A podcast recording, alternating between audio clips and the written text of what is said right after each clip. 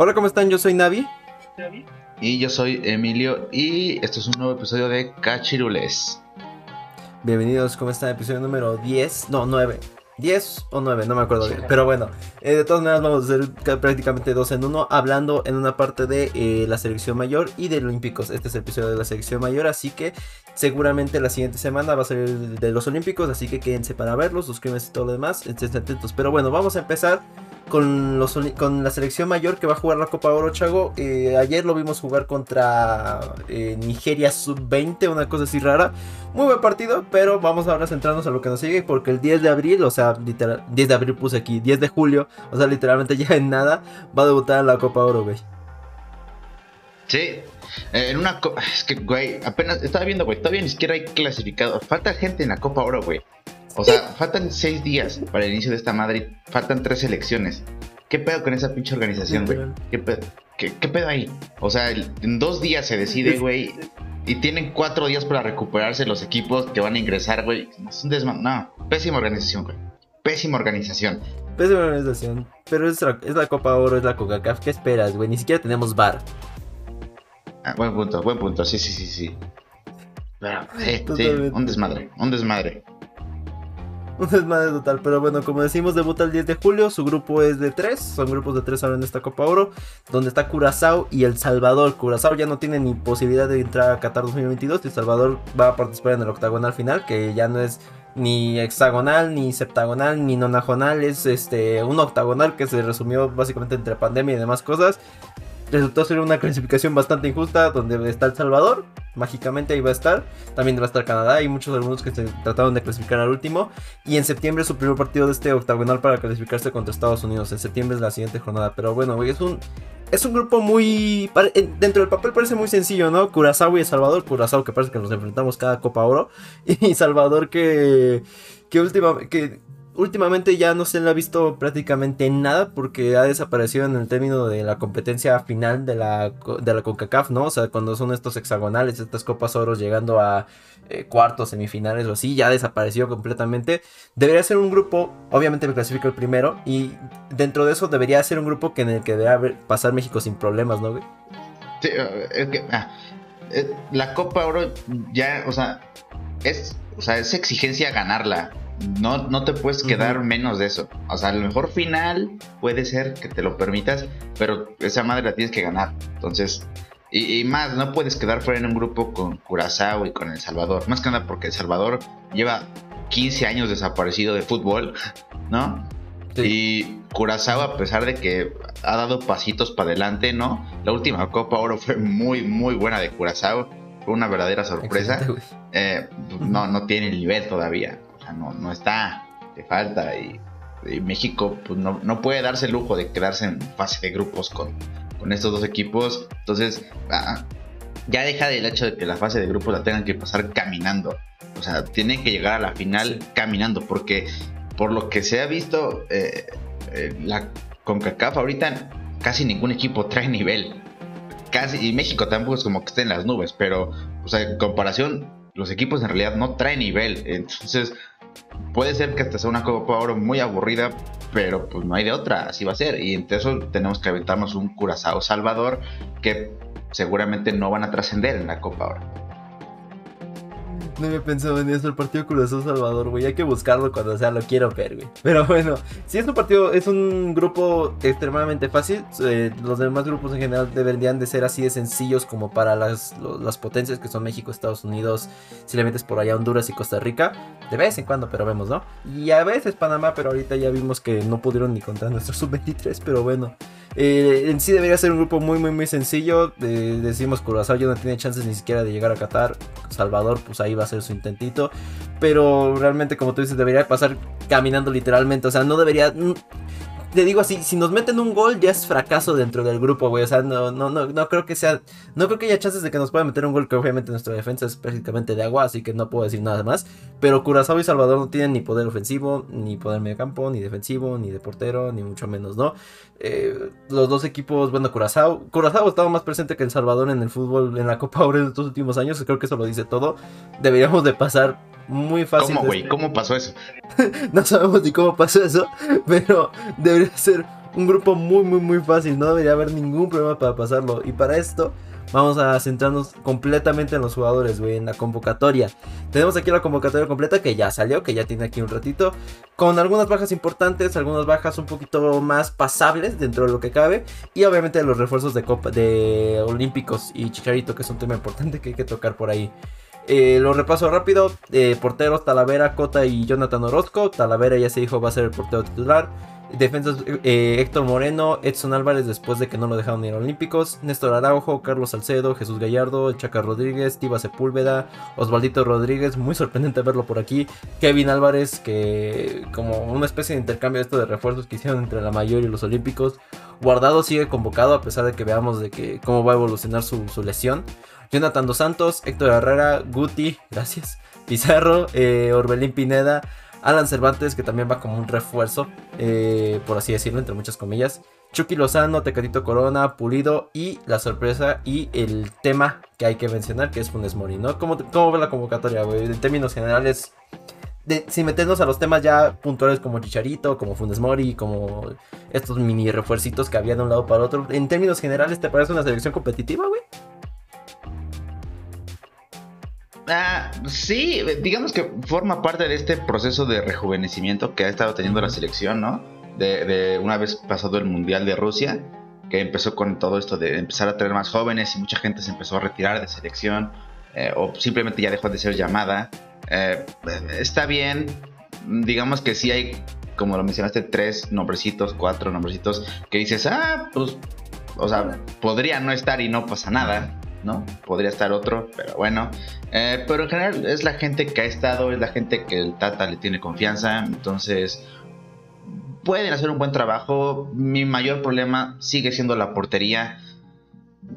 ¿Cómo estos tres, o sea, ¿por qué Acevedo y Corona no están aquí? ¿No? O sea, se tiene que decir, güey.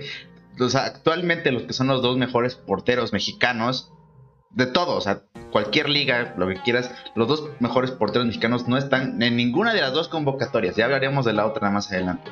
Pero no están en ninguna, güey. ¿Cómo? ¿Cómo demonios? Sin. A tus dos mejores porteros no, no los sabemos ni qué pasó, lo decíamos Chavo y yo en el episodio de, creo que cuando hablamos de la final, de cuando Cruz Azul fue campeón, este, lo decíamos un poquito por encimita por ahí, ni Corona ni Acevedo están convocados y son los dos porteros que llegaron a la final muy seguramente son los dos mejores porteros. Y te digo que Cota y Orozco están convocados, güey. Orozco que Jonathan Orozco que obviamente es un porterazo que lo queremos mucho, pero güey, Tijuana estuvo muy mal este torneo, muy muy muy mal y Cota y León si no fuera por esas primeras últimas fechas, este tampoco estarían es que ni siquiera debería estar considerado, güey. No sé por qué están aquí. No está Corona ni, ni Acevedo. A lo mejor Corona está un poquito más retirado. A lo mejor por eso lo podríamos entender, ¿no? Corona, no sé si si algún momento les ha de haber dicho que ya se quería retirar de selección, yo qué sé, porque tampoco es como que tenga mucho que jugar, o sea, justamente lo único que puede jugar son estas copas oros medio moleras y demás, ¿no? Tratando de competirle como el puesto Choa, que tampoco debería de tener, pero bueno, y Acevedo que no, no tiene sentido, ¿por qué no está Acevedo, güey? O sea, yo pensaba que no lo estaban convocando en los amistosos y en estos europeos por eh, porque pues tenía muy pocas vacaciones. Pero ahora que veo que literalmente no están ni en Copa Oro ni en Olímpicos, se me hace muy tonto, güey. No entiendo por qué, o sea. Acevedo obviamente ahorita en este momento en este torneo fue mucho mejor portero que Orozco, fue mucho mejor portero que Cota, incluso fue mejor portero que Talavera, güey. Y, o sea, y, yo creo que debería de ser la, la, discusión no de por qué no están, sino de cuál de los dos debería ser titular, si Corona o Acevedo. Yo creo que esa debería ser realmente la verdadera discusión, pero de ahí en fuera, saliéndonos un poco de los porteros, lo que tú decías, güey, de la regeneración y de la, este rejuvenecimiento que tiene la selección, a mí no, no, me había puesto a pensar así uno por uno en los que realmente son, por así decirlo, o que yo considero como nuevos dentro de esta generación. Güey, creo que los únicos que son de los de siempre, pues son Moreno, Héctor Moreno, pues, Guardado y Jonathan Dos Santos. Y de ahí en fuera, pues todos son como una generacióncita más abajo. A lo mejor Herrera y, Tecatito y Chucky por ahí podrían pelear así una generación un poco arriba.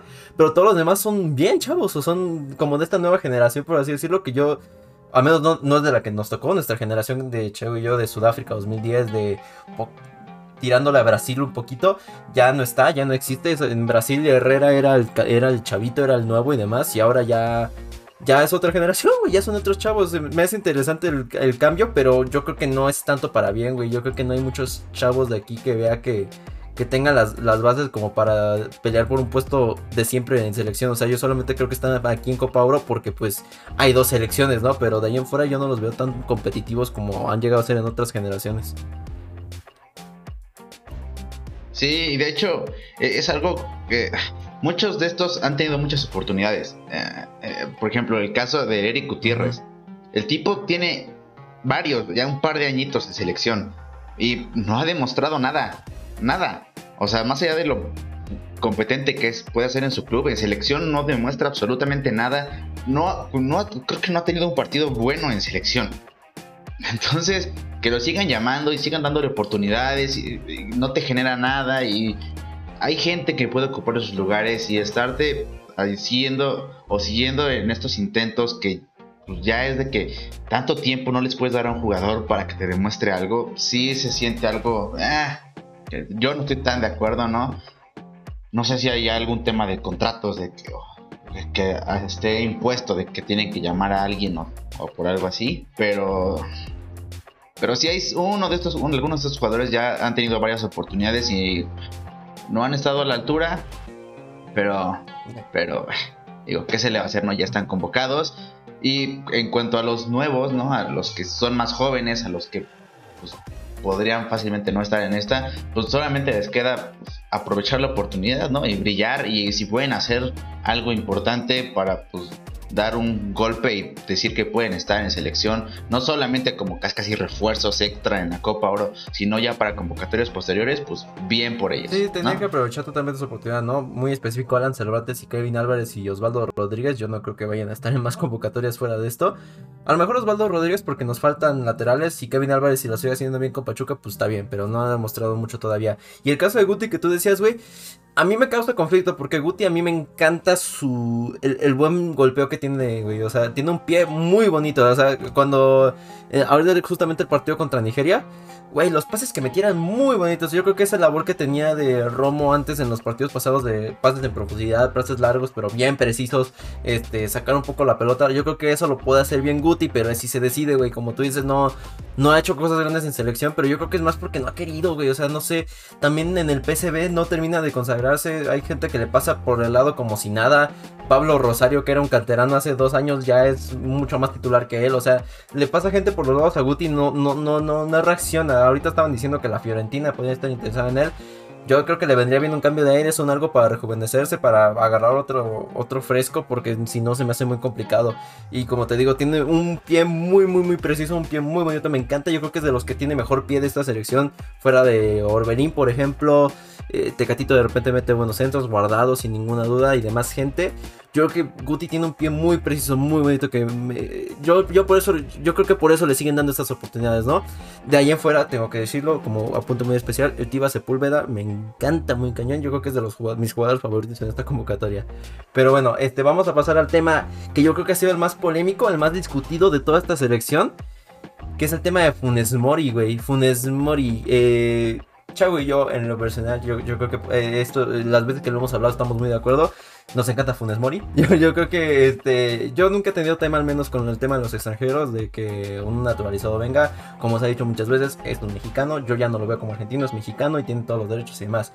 Y lo que se ha dicho eh, ayer al perro, lo escuchaba decir al perro Bermúdez, de que la condición de que esté un naturalizado en las elecciones que sea mejor que los que están en fila. Yo creo que en este caso si se cumple Funes Mori ahorita mismo es uno de los mejores delanteros mexicanos. Ya como mexicano naturalizado, como lo que tú quieras, es para mí o el mejor o uno de los mejores eh, eh, delanteros mexicanos y sin ninguna duda uno de los mejores naturalizados. Falta ver qué demuestra en selección, pero el simple hecho de que se vaya a convertir en el máximo goleador de la historia de, un club como Rayados te dice mucho lo que puede hacer Funes Mori en selección y de que se ha ganado su lugar en, en Copa Oro sin ninguna duda y yo creo que puede llegar a pelear hasta el Mundial sin ningún problema. Sí, sí, definitivamente eh, es, es fantástico, es brillante. O sea, Funes Mori, la verdad, le ha agarrado mucho, mucho cariño. Me ha gustado cada vez más a lo largo de los años. Entonces, totalmente, o sea, merecido. Una vez que le dieron su carta, fue de que sí, güey, adelante. O sea, tampoco es como, seamos honestos, la lista de, de delanteros mexicanos tampoco era como que tenías muchas opciones viables, digamos, ¿no? Para, para que de verdad tuvieran el mérito propio para, para ser llamados. Entonces, pues si Funes Mori está muy por delante o, tiene grandes puntos para entrar en esa lista, dale, güey, no, no hay ningún problema. O sea, ¿a quién quitaste? ¿Al Chicharito? Ni pedo, güey. La neta, y eso, ajá, entrando ya un poco a eso, güey. Para mí el Chicharito hace años que no, de, o sea, ya desde después de Rusia, güey, el cabrón ya no tenía lo necesario para estar en selección. El nivel de Chicharito, o sea, por más de que ahorita digan, ah, ya lleva muchos goles y la chingada de media y ay, está luciendo figura de la MLS. Sí, güey, para empezar, ¿de qué liga estás hablando? La MLS, ¿no? y segundo, el cabrón llevaba temporadas desaparecido en su club. Temporadas, es una estupidez. Entonces, pues llama al cabrón que te ha estado demostrando continuamente que ha hecho un mejor trabajo y que es más, es un factor más importante en su club. O sea, entonces, para mí totalmente, o sea, poner a Funes Mori por encima de Chicharito actualmente, definitivamente, porque Chicharito ya no está a nivel de selección.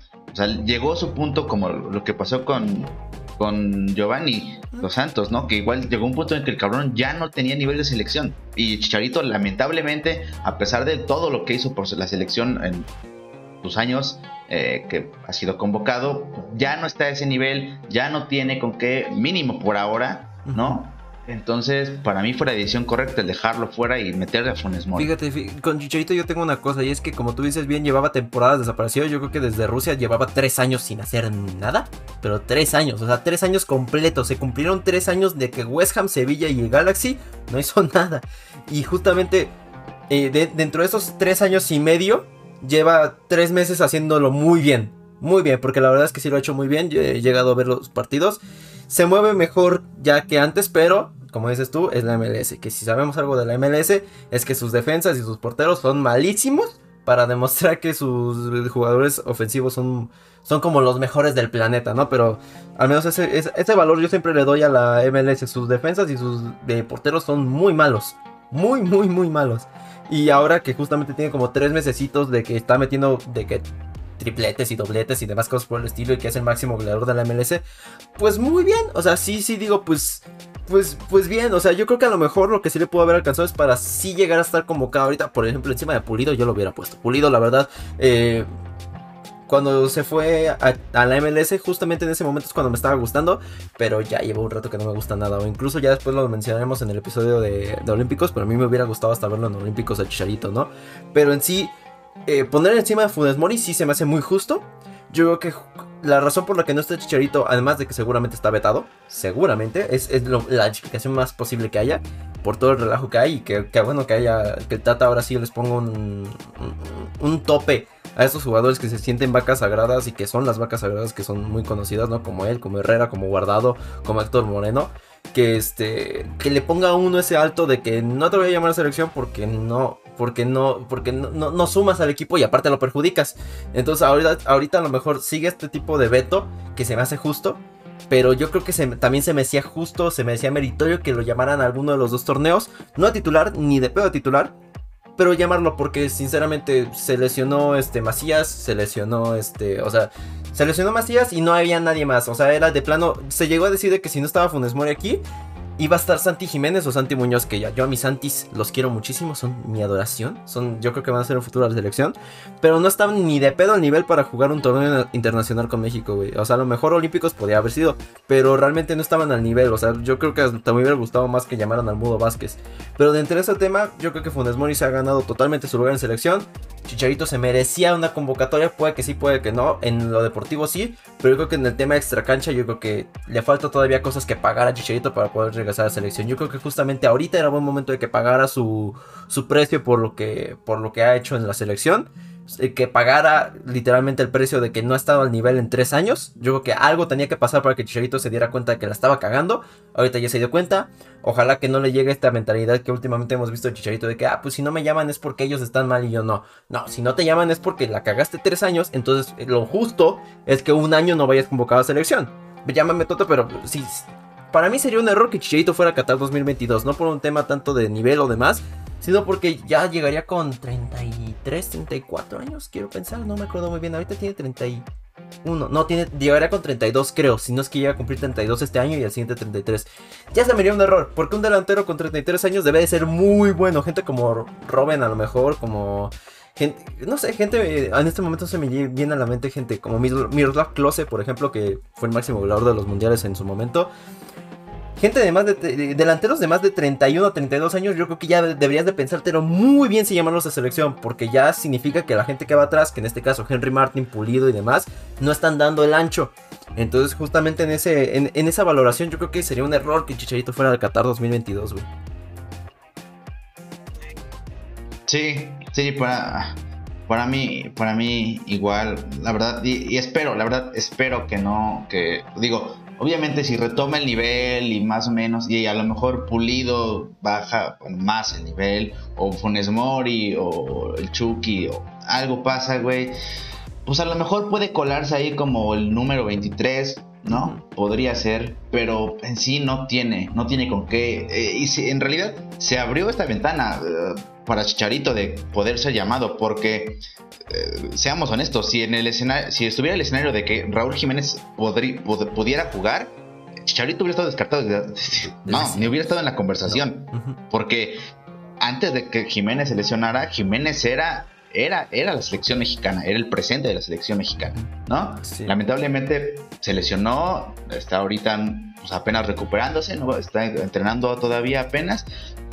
Pero la idea es que Jiménez esté para Qatar la idea es que Jiménez vuelva a un nivel muy bueno para Qatar y que posiblemente Jiménez y Funes Mori sean los delanteros por excelencia para Qatar. Entonces, Chicharito no tiene por dónde, o sea, tendría que tener un nivel muy cabrón, pero muy cabrón para considerar llamarlo, porque ahí en fuera se ve cabrón con Chucky, con Funes Mori, con Jiménez, con Tecatito tienes ahí arriba gente muy importante y que ya una vez que lo piensas, sientes que no hace falta llamar a sí, Totalmente, si ya le agregas a eso, que ahorita tú agregas también a Chucky y a Tecatito, si agregamos entonces también a los extremos, a los eh, volantes por derecha y por izquierda, pues delante de ti tienes a Laines, que quieras que no, pero lo está haciendo muy bien en selección. En sus clubes a lo mejor no tanto, pero en selección lo está haciendo cabrón. O sea, parece que es el mejor de la selección por momentos.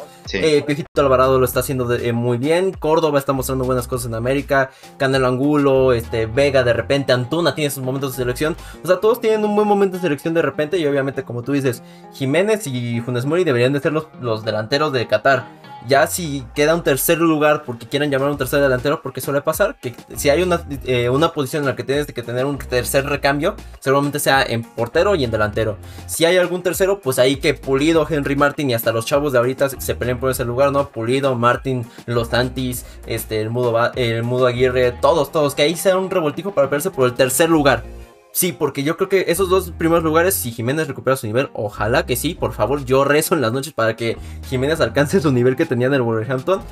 Si alcanza su nivel, yo no veo forma posible en la que gente le pueda quitar el lugar a Funes Mori y a Jiménez, más que cosas externas, a lo mejor como, yo que sé, que no quieran llamar a Funes Mori por argentino y demás cosas por el estilo. Pero de ahí en fuera yo delanteros nominales creo que son los mejores de todos, ¿no? Y justamente a la, a la convocatoria de Funes Mori hay que agradecer, y yo creo que por eso estoy confiado de que sí va a estar en Qatar 2022, al Tata. Tata, es el momento de hablar del Tata Martino, lleva ya dos años y medio en selección, un récord casi perfecto, casi perfecto, ha perdido muy pocos partidos, al, punto en el que nuestra sensación, al menos la mía cuando yo veo a México jugar es, va a ganar. es eso es lo que te genera un equipo ganador, ¿no? Que tú veas el equipo y tú piensas que si, si no gana es un fracaso. Incluso cuando jugamos contra Holanda y madres por el estilo, o sea, no, esperaba que ganara contra Holanda, pero yo, yo esperaba un buen partido de México en ese entonces. Y eso ha demostrado un poco la gestión del Tata, ¿no? Que de repente competimos muy bien con, selecciones eh, muy poderosas, pero de repente cosas como, por ejemplo, la, la, esta copa, la Nations League contra Estados Unidos, que todos los tiros de esquina parecían que estaban de plástico y no, no, realmente no hicieron nada, o sea, fuera de que no estaba ni Jiménez, ni había realmente nadie tan competitivo como, como podría ser ahorita Funes Mori, Laines en su momento, eh, gente que a lo mejor pueda ser importante. No se veía ni por dónde pudieran hacer algo de Estados Unidos y parecía que Estados Unidos cada vez que nos atacaba hacía con lo que quisiera. Y no porque fueran muy buenos, que sí, esta generación de Estados Unidos promete muchísimo, sino nada más porque eran como más dinámicos, como que tenían más idea de juego y aparte porque de defensa, al menos en ese partido y en los últimos, es malísima. Nada más porque no nos hemos enfrentado a un rival realmente poderoso hace unos mesecitos. Pero cuando nos enfrentamos a un rival poderoso siempre es el mismo tema. Nuestra defensa es malísima, güey. Y dentro de lo que cabe también nuestra defensa pelota parada es malísima. Eso hay que reclamarse un poco al Tata, pero dentro de lo que cabe, lleva dos años y medio con una, como te digo, un récord casi perfecto incluyendo selecciones europeas, empatando a la gente como Holanda. le ganamos creo que a Argelia, el campeón de África, que muy buena selección tiene Argelia, por cierto. ¿Qué, qué tan buen trabajo podríamos decir que ha hecho, güey? Teniendo en cuenta todas estas cositas, estos puntitos que siempre tiene un técnico de la selección mexicana. Ah, en términos generales, a ver, los números dicen una cosa, por supuesto, o sea, los números, por supuesto, son, son favorables a lo que ha hecho eh, el Tata. Pero a diferencia de, por ejemplo, ¿no? De lo que, vámonos a lo más cercano, Osorio, eh, a este equipo le ves una idea de juego, le ves un poco más de idea de juego colectivo, ¿sabes? O sea, como que sabe lo que tiene que hacer cada uno, sabe que tiene un trabajo ya así establecido, o sea, sabe lo que tiene que hacer cada elemento de la selección. A diferencia de Osorio, de que con sus innumerables rotaciones y que jamás tuvo un equipo con exactamente igual. Eh, eh, nadie, o sea, veías a los jugadores como que no sabían qué pedo. O sea, de un partido podías ponerle una posición y al otro la otra. Y, o sea, el cabrón nos quería utilizar para cualquier cosa. Entonces, veías a los jugadores confundidos de lo que tenían que hacer. Y aquí es diferente. Aquí los ves. A lo mejor sí se siguen cometiendo errores de repente. Por supuesto que sí, no. No, no, no es no, no puedes evitar eso. Pero les ves una idea más clara. ¿Sabes? Los ves un poco más concentrados, un poco más ya así eh, eh, en lo que tienen que hacer. Entonces, sí se ve un poco más de idea eh, en este equipo, lo cual, por supuesto, es algo completamente de, del Tata. O sea, él es el que ha logrado imponer estas ideas en los jugadores. Entonces, bien ahí, bien ahí porque si bien obviamente hay partidos que no son perfectos y claramente sí los ha habido, los últimos tres partidos en la Nations League y el que hubo contra Honduras, Dios mío, era, o sea, era papel la selección mexicana, ¿no? Y tienes partidos como el de ayer contra Nigeria, que juegas contra Nigeria D, no, no te aporta nada, claramente pero tienes, ha tenido partidos muy importantes contra selecciones que hace un chingo de tiempo que, o sea, a no ser que fuera por algún mundial o algo así, México no enfrentaba, o sea, nunca, o sea, no veíamos un amistoso contra Argelia, un amistoso contra Japón, o sea, ¿cuándo veíamos eso en los últimos años? Entonces, eso también siento que ayudó. El hecho de que Tata desde que llegara dijera, güey, yo quiero mis, ah, mis, amistosos, está bien, sin pedos, los hacemos como ustedes digan. Pero lo quiero contra, contra rivales de peso, contra rivales de calidad. No me salgas tu México contra El Salvador tres veces al año porque no chingues. ¿no? Quiero rivales de calidad que demuestren lo que puede hacer mi selección. Eso también es un punto súper a favor de Tata. O sea, el, hecho que pida rivales que de verdad importen y que de verdad sean rivales con los que pienses que te puedes enfrentar en un mundial. No que tú tienes tus 50 enfrentamientos contra El Salvador, contra Curazao, contra Martinica al año, que pues no te sirven de nada realmente. Entonces, a pesar de que se siguen teniendo algunos de esos encuentros, ya es mejor el, y es da un poco más de, de, sabor el hecho de que te estés enfrentando a rivales de un poco más de jerarquía eh, en tus amistosos.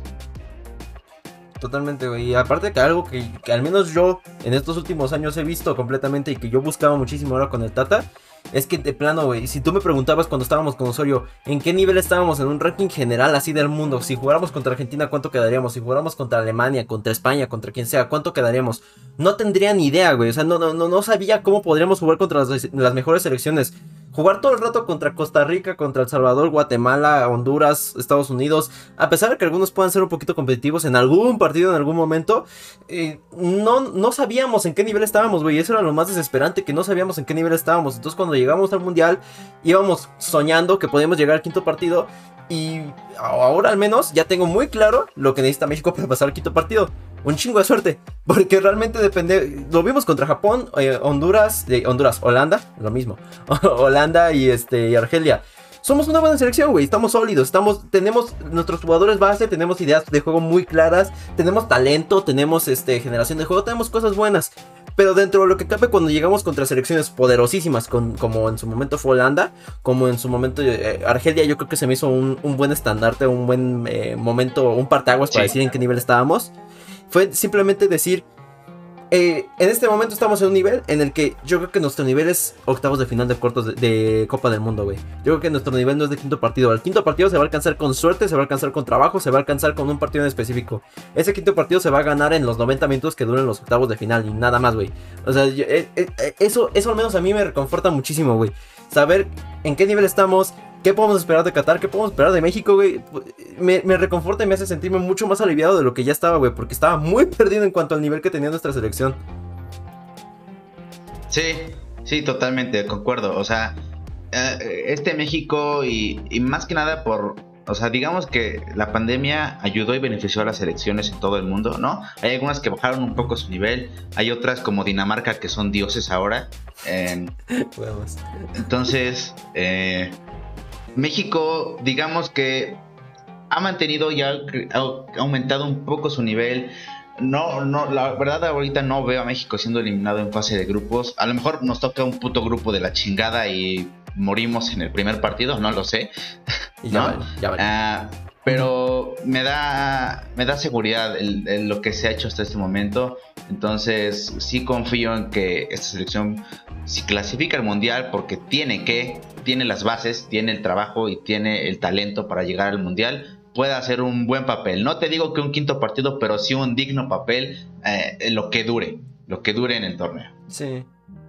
Yo creo que simplemente lo que nos falta para llegar al quinto partido a lo mejor sería que unos jugadores den el pasito. Nos falta un poquito más de nombre. Yo creo que es lo que nos falta. Que Lainez empiece a ser un poquito más protagonista en Europa. Que Guti se salga del PCB por el amor de Dios. Que gente como Romo le vaya bien en Europa si es que se va. Macías que parece que se va al Getafe. O sea, necesitamos que, que este tipo de jugadores. Porque creo que ahorita tenemos talento necesario eh, suficiente para pasar de fase de grupos. Pero no sé si a cuartos de final. Eso es lo que yo creo que nos falta. Y para empezar lo que tú decías. sabemos ahorita que el grupo que nos toque, si no nos toca un, un Francia, Alemania, Portugal de, grupo, vamos a pasar bastante bien, bastante cómodos a, los octavos de final. A lo mejor en la última jornada vamos a depender porque son tres partidos, todo puede pasar. Pero yo creo que fase de grupo lo podemos pasar bien, debería ser la base, ¿no?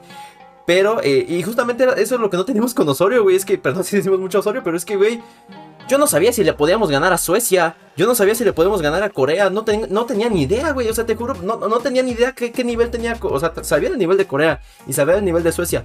Pero no tenía idea de qué iba a ser Osorio contra ellos. Contra Alemania sabía que no íbamos a poder. Gracias a Dios nos dio uno de nuestros mejores partidos en la historia de los mundiales.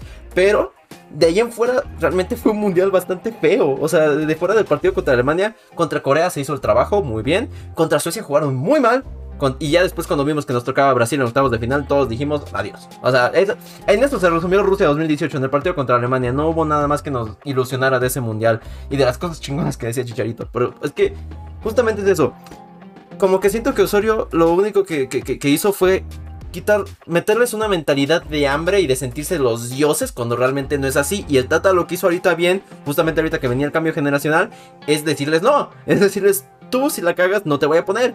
Tú, eh, tú eres un buen defensa y no te voy a poner. Y los chavos más o menos meterlos en esta dinámica del juego, meterlos en, todo esto. Lo único que le tengo que reclamar es lo de Corona y Acevedo, que realmente no entiendo, pero yo creo que eso no es decisión del Tata. Pero este, y fíjate que es el técnico de la selección. Pero justamente ah, este tipo de cositas son los que necesitábamos hace, hace cuatro años o hace tres años que no teníamos. Y que ahora vemos muy claro que realmente somos una selección por encima del promedio, un poquitito por encima del promedio, pero contra los grandes nos cuesta un chingo de trabajo y vamos a depender muchísimo del trabajo que se haga en 90 minutos, ¿no? Eso me reconforta un poquito. Pero bueno, hablando más del Tata, obviamente ya dijimos que ya hablamos de esto que vamos a hacer el Mundial en Qatar 2022. Después de eso, ¿qué va a pasar? Porque no sabemos con el Tata qué va a pasar. Sabíamos, al menos ya es, al menos yo, yo lo considero como un poco conocido, que no quería dirigir a México, que quería, quería dirigir a Estados Unidos. No se la dieron, entonces vino con nosotros. Y no lo veo o sea, lo veo cómodo, pero no lo veo entusiasmado como podría estar Tata. Siempre ha sido un técnico muy ecuánime y demás, pero no, no lo veo como, como extasiado, como que sea su sueño dirigir a México. Entonces, yo creo que el proceso mundialista obviamente lo va a cumplir. No hay forma de que no cumpla el proceso de Qatar 2022.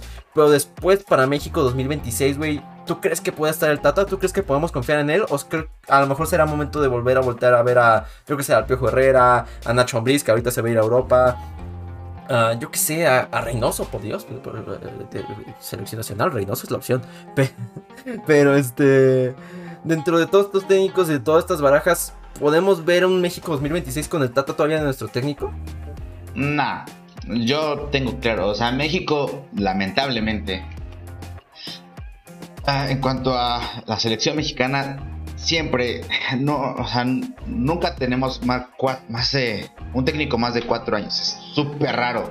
O pocas ocasiones y hace muchos años que no tenemos un técnico por más de un proceso mundialista. Entonces, la verdad, lo veo muy complicado. En parte porque el Tata, como dices, no se ve emocionado, no se ve. Ajá, o sea, se nota que el tipo no es lo, exactamente lo que quería.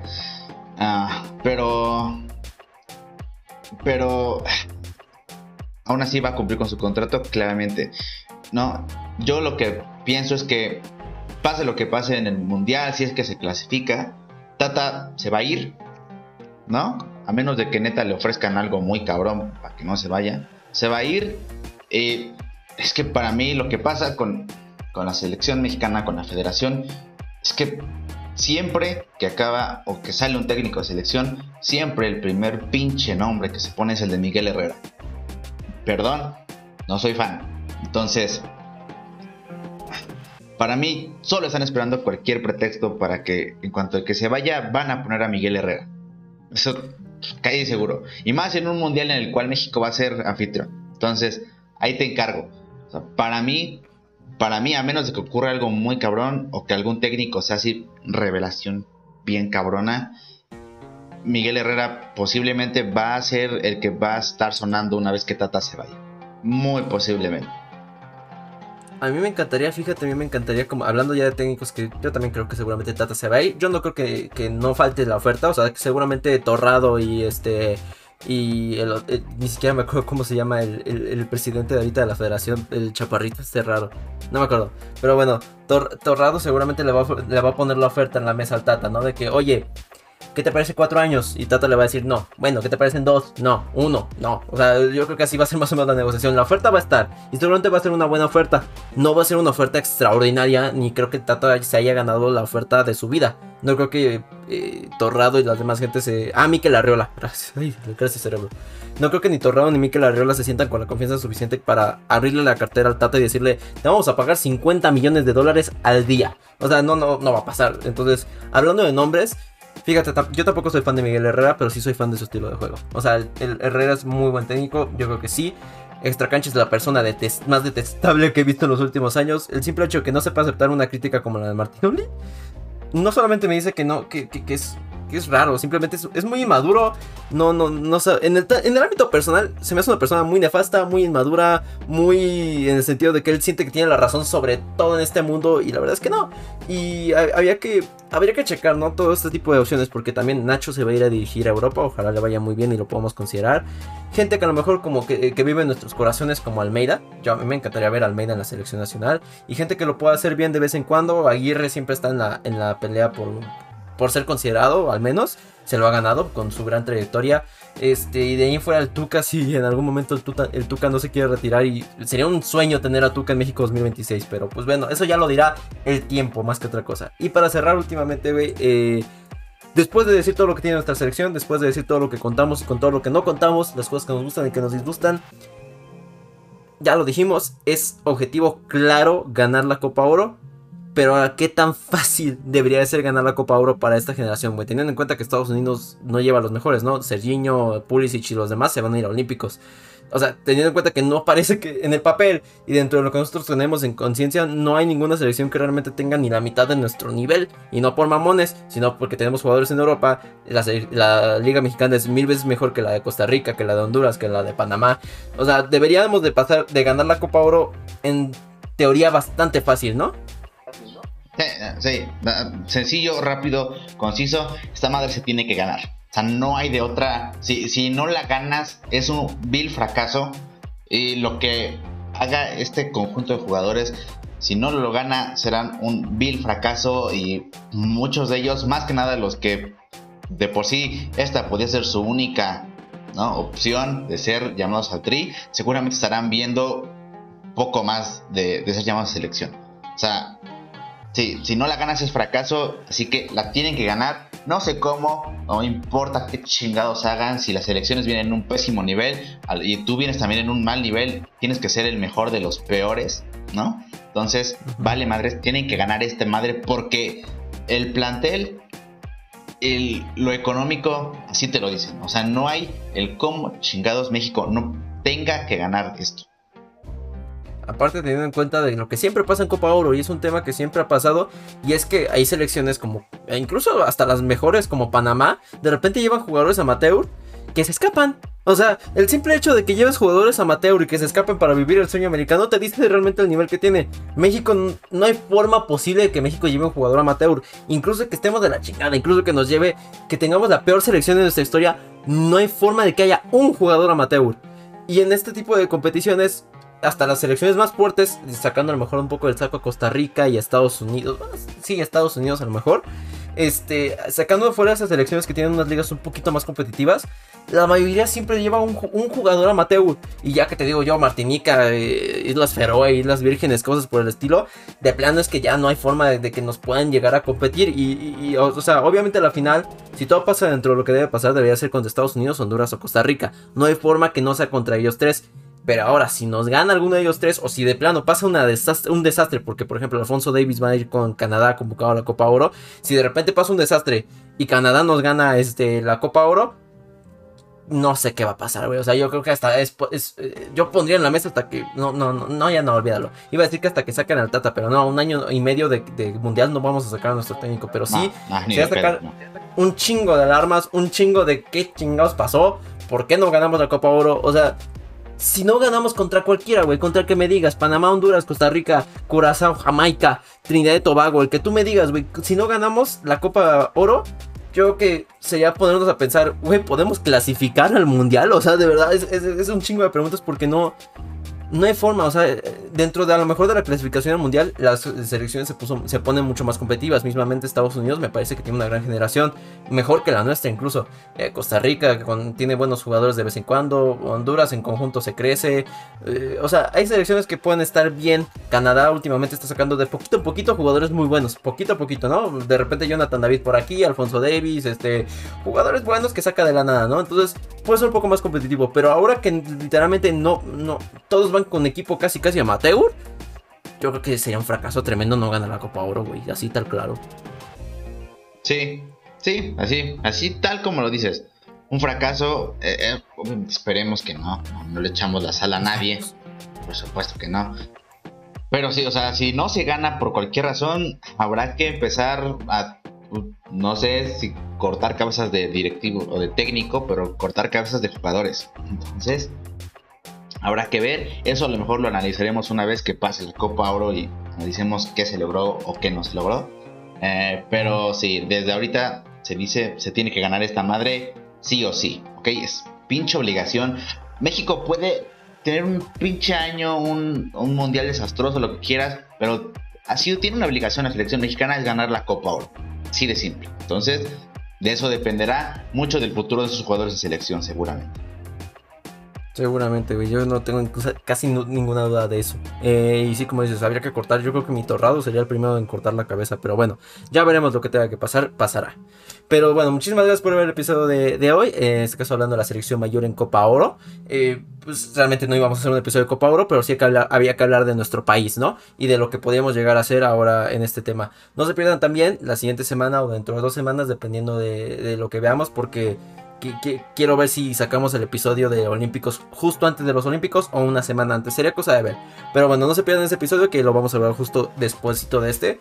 Eh, va a estar bien, vamos a hablar seguramente de la, convocatoria como es necesario, de los refuerzos, de Jimmy Lozano, de todo lo que tiene que hacer la selección olímpica para si quiere acercarse a tocar la gloria como lo hizo el, el, Londres 2012, que es nuestro mayor hito futbolístico y deportivo de toda la historia, güey. O sea, no, hay forma de que no lo sea. Pero bueno, muchísimas gracias por vernos. ¿Algo que quieras agregar, Chago? No, no, no, nada, nada. Eh, y gracias por si se quedaron hasta aquí y pues vean el siguiente episodio de los Olímpicos, porque va a estar hasta más emocionante y más cortito que este. Totalmente, ¿no? Entonces, pues nada, muchísimas gracias por vernos. Suscríbanse al canal de Chago que de las pelis de Chago. Yo estoy en Twitch, YouTube e Instagram y todo lo que aparece aquí abajito, ahí estoy. Como yo soy el Navi. Entonces, muchísimas gracias. Nos vemos en el siguiente episodio. Bye. Adiós.